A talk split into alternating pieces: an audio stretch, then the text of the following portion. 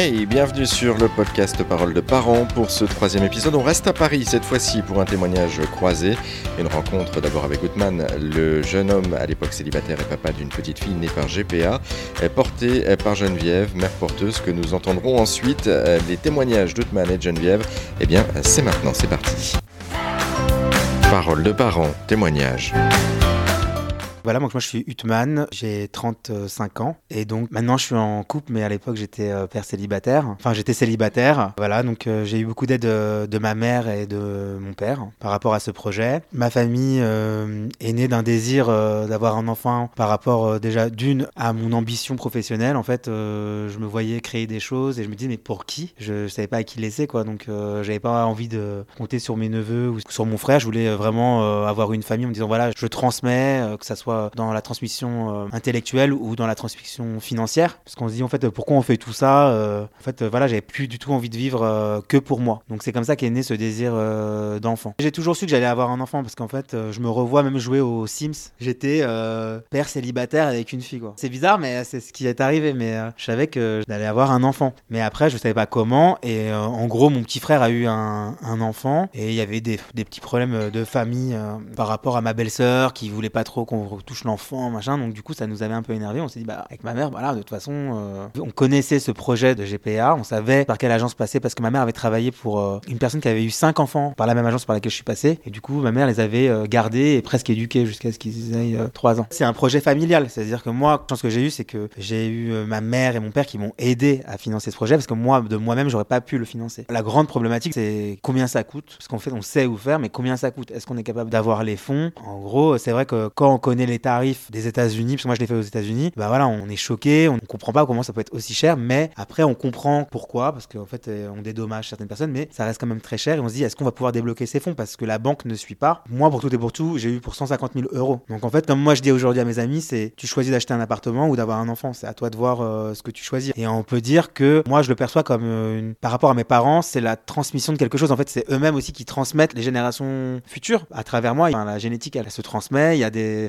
il y a une transmission et c'est comme ça qu'il faut le voir. Et que pour les parents, c'est euh, horrible. Je, je, je, je utiliser des mots un peu bizarres, mais c'est un héritage qu'ils m'ont laissé avant l'heure mais qui peuvent en profiter. À l'époque, tu étais célibataire, Outman. Pourquoi t'être lancé dans cette aventure tout seul? Bah À l'époque, euh, je me voyais pas en couple. En fait, j'avais ce désir d'être en couple, mais j'avais peut-être pas le, le, mood d'être en couple euh, parce que j'avais peut-être pas envie d'être contraint. L'arrivée de Mila, de ma fille, ça m'a complètement plongé dans une vie euh, de famille. Même s'il n'y avait pas de père au début, il n'y avait pas le partenaire. Bah maintenant, c'est le cas parce que je me réveille à des horaires, faut que je rentre. J'ai des impératifs que je n'avais pas avant et que je ne voulais pas. Donc du coup, elle me les a imposés sans m'en rendre compte. Et même par rapport à, enfin, à la GPA, quand je voyais ma mère porteuse avec tous ses enfants, son rythme de vie, je, me rendais pas compte à quel point c'était euh, très très dur, quoi. C'était intense. voilà, même un, mais elle en avait trois. Puis on a des impératifs. Maintenant, il faut rentrer. Euh, puis on sait que tout se paye cher le lendemain parce que la, petite, elle a, un... en fait, je suis sur son horloge, quoi. Je, m'adapte à elle et c'est pas elle qui s'adapte à moi. C'est étrange parce qu'en fait, euh, même moi, je sais pas comment ça va se passer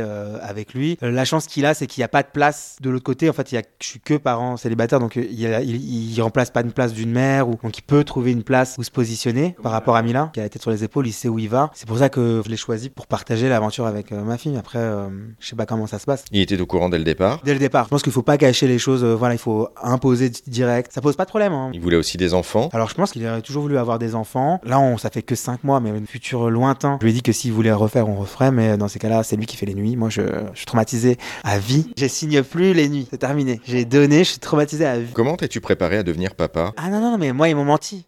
Tout le monde m'a menti. Pour moi, la vie de papa, moi, je m'imaginais avec mes lunettes, euh, voilà, marcher avec ma poussette, tout va bien. Non, personne ne m'a dit. Non, alors vraiment, personne. Ni ma mère, ni Geneviève, ni personne, ni toutes les mères, c'est en fait un secret gardé. Tout le monde garde ce secret de ce que c'est que la, suite. Pour moi, on jouait à la poupée. En fait, pas la poupée, mais genre pour moi, c'était genre euh, Barbie et Ken, hop, et ils, ont, des enfants, et, voilà, ça se passe comme ça, et hop, et dès qu'on veut plus, on éteint. Pour moi, ça a été un choc, en fait. C'est quoi le plus choquant, justement, pour toi? Moi, c'était l'accouchement. Il y a eu l'accouchement, on m'a donné le bébé, ah, voilà, je l'avais dans les mains. En fait, en plus, aux États-Unis, ils, le changent pas, ils te le mettent dans un espèce de serviette bizarre.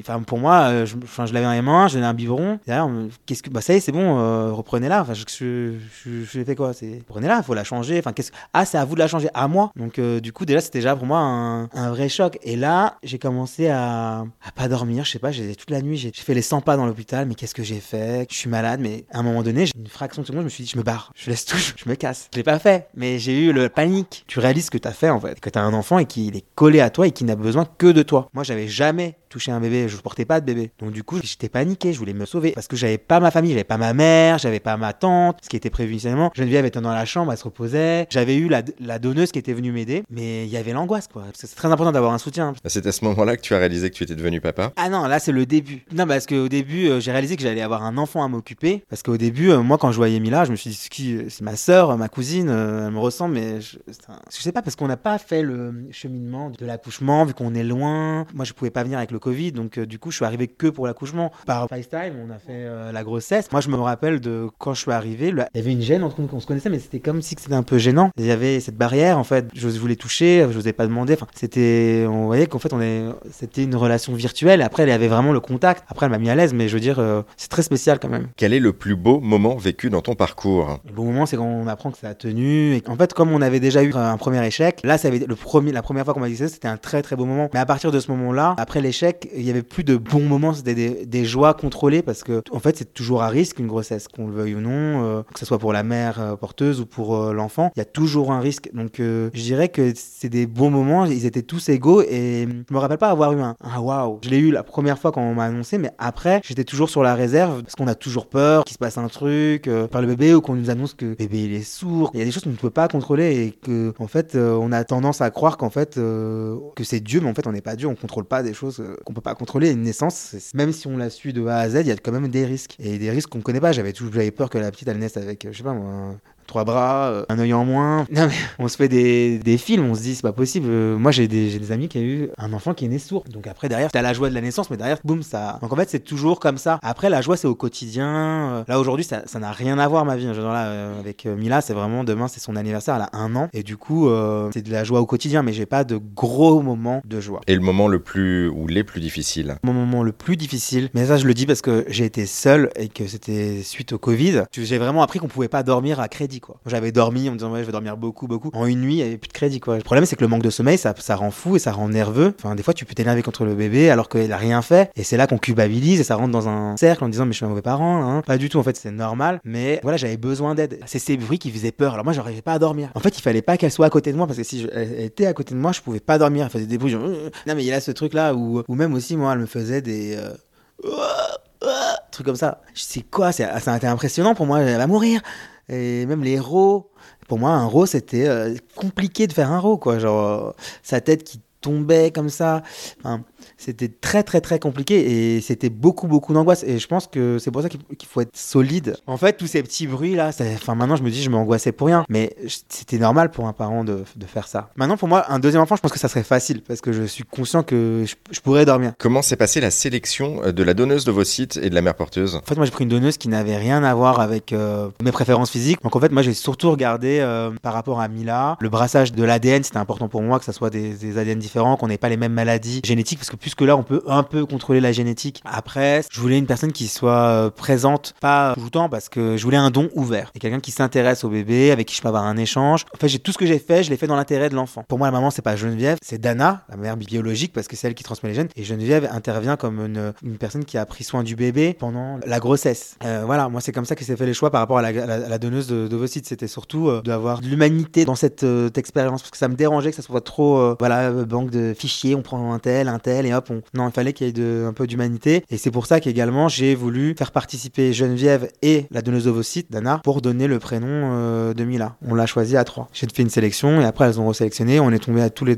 tous sur ce prénom-là.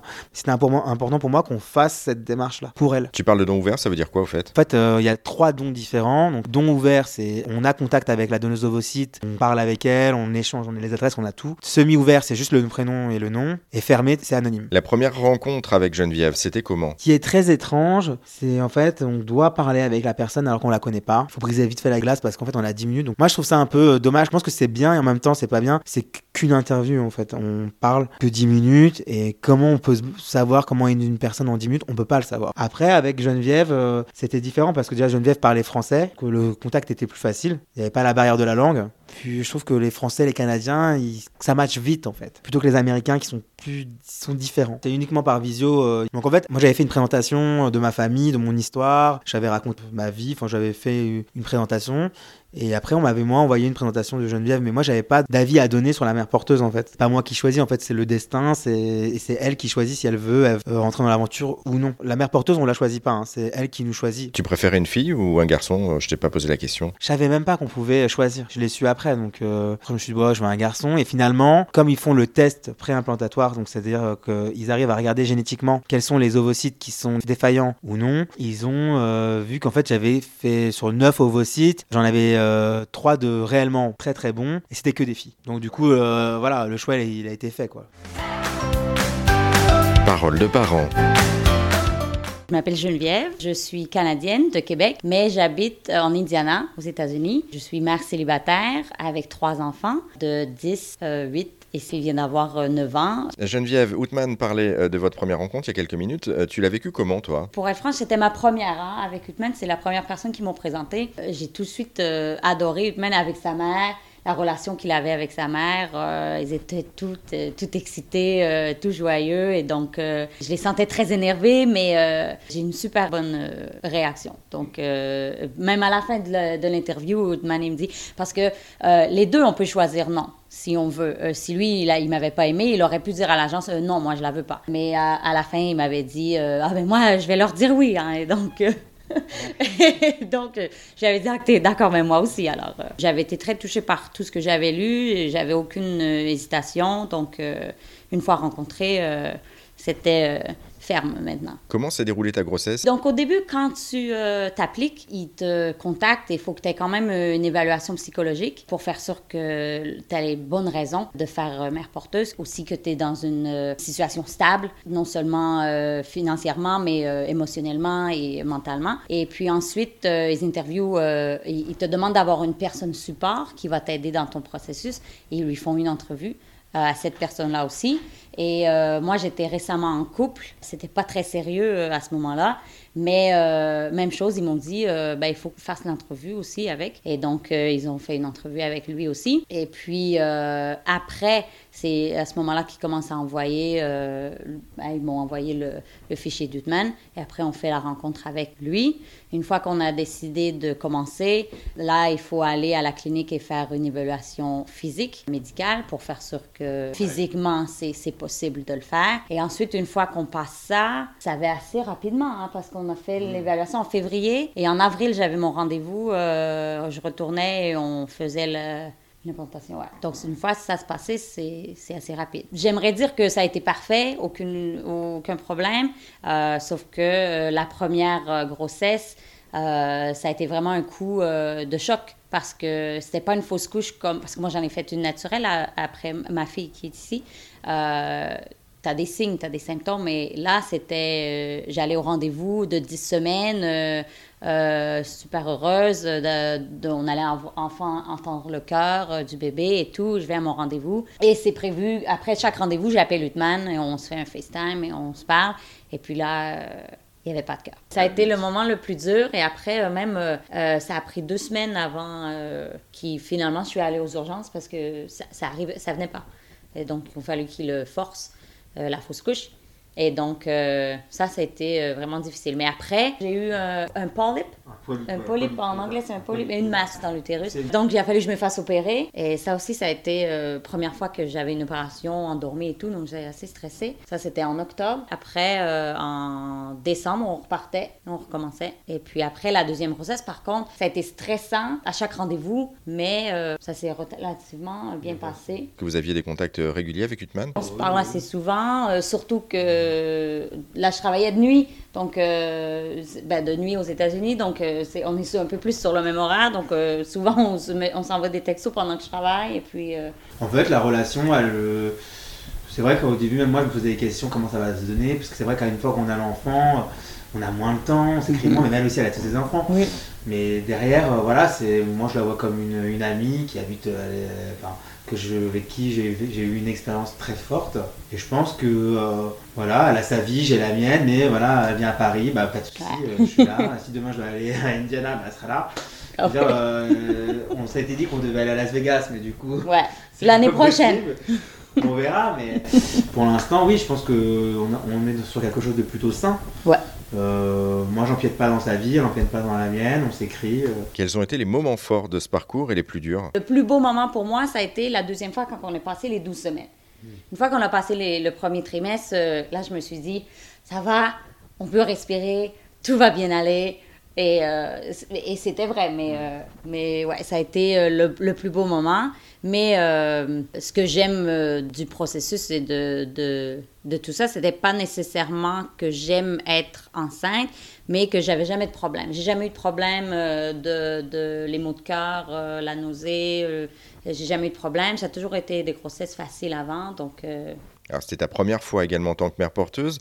comment ça s'est passé? Pourquoi est-ce que tu t'es lancée en tant que surrogate? La raison, en fait, c'est que je disais plutôt, j'ai fait, j'ai fait une fausse couche, moi, entre mes deux filles. Euh, j'ai fait une fausse couche à 8 ou 9 semaines. Euh, en fait, euh, j'ai fait un empoisonnement alimentaire. Et ça a forcé une fausse couche et ça m'a détruit. Hein. J'étais complètement je me sentais coupable et je, me sentais triste et j'avais toutes ces émotions et donc je me suis dit il faut que je, je, retombe enceinte tout de suite. Et puis un mois plus tard j'étais enceinte. Et donc et puis ma fille elle est née maintenant et donc ça m'a, je me suis dit à ce moment-là, je me suis dit, mais ça a été tellement facile de retomber enceinte et de recommencer que c'est ce qui m'a donné l'intention. J'en avais parlé à ce moment-là, j'étais, j'étais mariée. J'en avais parlé à mon mari, je lui disais, euh, euh, je voyais sur mon Facebook et j'ai des cousines, mon frère présentement, et, il essaie avec sa conjointe. Ça fait trois ans qu'ils essaient, ils sont pas capables. Et je voyais plein de, d'amis qui, qui essayaient, qui n'étaient pas capables. Je me disais, mais pour moi, c'est tellement facile. Euh, j'aimerais essayer d'aider quelqu'un à faire la même chose. Mais mon, mon mari, mon ex-mari, à ce moment-là, lui, il voulait rien savoir. Donc, euh, et euh, c'est très important à l'agence, si tu es en couple, il faut que la personne avec qui tu soit, soit d'accord parce que tu as besoin de soutien quand même. Tu as, vraiment besoin d'un soutien émotionnel et mental. Donc, donc j'avais passé à côté. Et puis, mais une fois que euh, j'ai eu mon divorce, euh, ça a été la première chose à quoi j'ai repensé. Euh, je me suis dit, mais enfin, je peux le faire, et donc c'est ce que j'ai fait. je peux ajouter quelque chose? En fait, moi, je pense aussi qu'il faut vraiment qu'on arrête de, se mettre à la place des Américains. Parce qu'en fait, nous, on est français, on a une mentalité de français.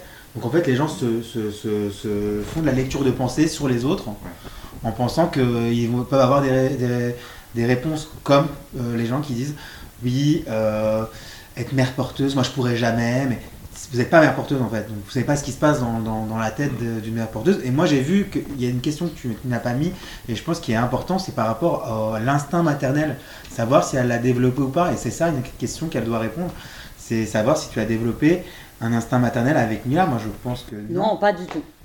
Zéro. Zéro. Euh, quand je le décris à mes, à mes amis ou, euh, les gens avec qui je travaille, américains, je leur dis euh, bah, Mila, c'est le pain et moi, j'ai juste le four. Donc, en anglais, ça, sonne mieux, mais, mais, mais c'est comme ça que je le vois. Les enfants, oui, même chose. Ils n'ont pas pris Mila comme leur sœur. Non. Ils disaient c'est pas à nous. Alors que les maîtresses, elles disaient ah, mais tu vas avoir une petite sœur. Non, non, pas. Et il l'appelait tout souvent le baby. C'était pas Mila, il l'appelait le baby, le nommait pas. Je crois que c'est intéressant de le dire parce qu'en fait, euh, les gens pensent que qu'elle développe des instincts maternels et que c'est la déchire. Elle n'a pas accouché sous X, quoi. Non. Accoucher sous X, je pense que c'est plus douloureux que, que faire une GPA pour les, les, mères porteuses. Et c'est toi qui m'avais fait cette, euh, cette remarque sur euh, le terme mère porteuse. Mm-hmm. Aux États-Unis, ils n'ont pas ils n'ont pas le mot mère. Ouais, c'est surrogate. Et ça veut dire la, la, la, femme qui, qui, prend soin du bébé. Mais il n'y a pas cette notion de mère. Je pense qu'on devrait vraiment changer ce, ce, mot. Geneviève, une fois recrutée par l'agence, ça se passe comment concrètement? Tu as deux personnes en particulier. Tu as ton, euh, ton ta coordonnatrice de programme qui s'occupe euh, euh, un peu plus de tes rendez-vous, si tu as des, des, frais médicaux et de, qui fait la relation avec le la, clinique de fertilité qui était à Los Angeles pour nous. Et puis, tu as une coordinatrice sociale qui, elle, s'occupe plus de, de elle fait des check-up avec toi une fois par mois pour voir ton état mental, émotionnel, comment tu te sens, si tu as des questions, si tu as des problèmes, si tu te sens mal, si quoi que ce soit. Donc, c'est vraiment c'est vraiment bien entouré. Euh, tu te sens jamais seul euh, dans le programme. Bon, allez, et tu peux nous le dire, Geneviève, côté argent, euh, tu as gagné combien? Est-ce que tu es devenu millionnaire? Non, tu vois, moi, ma somme à moi, c'était 35 000. Et c'est payé une fois que tu as le battement de cœur. c'est, je crois que c'était ça donne 3800 par mois ou quelque chose comme ça. Donc, ça paie vraiment ça aide euh, à payer ton loyer, euh, ta voiture. Euh, c'est de la façon qu'il te l'explique, parce que tu as un avocat aussi avec qui tu es et qui te parle de combien ça te coûte à toi, ton hypothèque, ta voiture et tout. Donc, ça revient à peu près à, rembourser toutes tes dépenses et tes frais.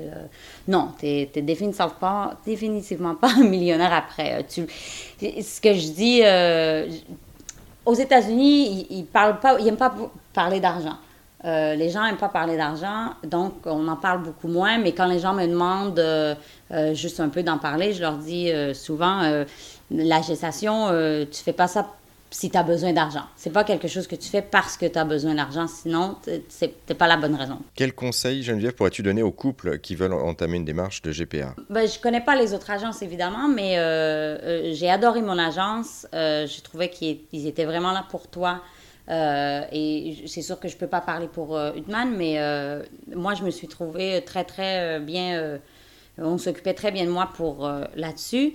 si j'avais un conseil à donner, ce serait d'être très ouvert au début. Quand tu rencontres la personne, souvent moi, je, suis gros, je fais partie d'un groupe de, de, mères porteuses pour euh, l'agence sur Facebook. Et les plus gros des problèmes, souvent, c'est euh, au, rendu au niveau du contrat, euh, qui est, on se rend compte qu'ils n'ont pas la même mentalité, ils n'ont pas les mêmes choses qu'ils veulent. Donc, ce serait vraiment, au début, la première rencontre, il faudrait juste être ouvert et d'être très prêt à expliquer euh, ce qu'on veut et à quoi est-ce qu'on s'attend. Enfin, tous les deux, l'avenir, vous le voyez comment? Est-ce qu'il y a un deuxième enfant à l'horizon? Je pense qu'aujourd'hui, on a d'autres objectifs. Hein. Pour moi, je pense que c'est pas tout de suite. Je sais pas pour elle, je pense que tu as d'autres objectifs. Mais ah, pour être franche, si j'étais célibataire, oui, je le referais. Euh, mais comme euh, là, je suis en couple et j'avoue que moi, mon, mon copain, il n'a pas d'enfant. Il a un an de plus vieux que moi, mais ça a été difficile pour lui de me supporter pendant tout ça et euh, de me voir euh, avec la grossesse et de me voir partir pour l'hôpital et de revenir sans bébé et que lui a dû avoir tous mes tous mes, mes, émotions. Euh... surtout que lui, il n'a pas d'enfant, donc oui, mais il en a toujours voulu tout en plus, donc ça a été difficile pour lui. Donc, Parce que si tu tombes enceinte, c'est pour lui. Hein. Ouais. Parole de parents. Hey, merci d'avoir écouté ce podcast avec attention et de l'avoir euh, suivi jusqu'au bout. Euh, si vous avez aimé et pour euh, rater aucun épisode, je vous invite donc à vous abonner à la page Facebook Parole de parents. Et pour écouter d'autres paroles de parents, justement d'autres histoires, eh bien j'ai besoin de vous et surtout de vos témoignages, parents, futurs parents, par GPA, PMA ou via adoption. Venez parler de vos familles et présenter vos histoires. Ce podcast, je vous le rappelle, est le vôtre. Dans le prochain épisode, on restera encore une fois à Paris pour découvrir cette fois-ci le témoignage de Stéphane avec son mari, son papa d'un petit garçon né par GPA. À bientôt. D'ici là, portez-vous bien et surtout prenez soin de vous et de vos proches.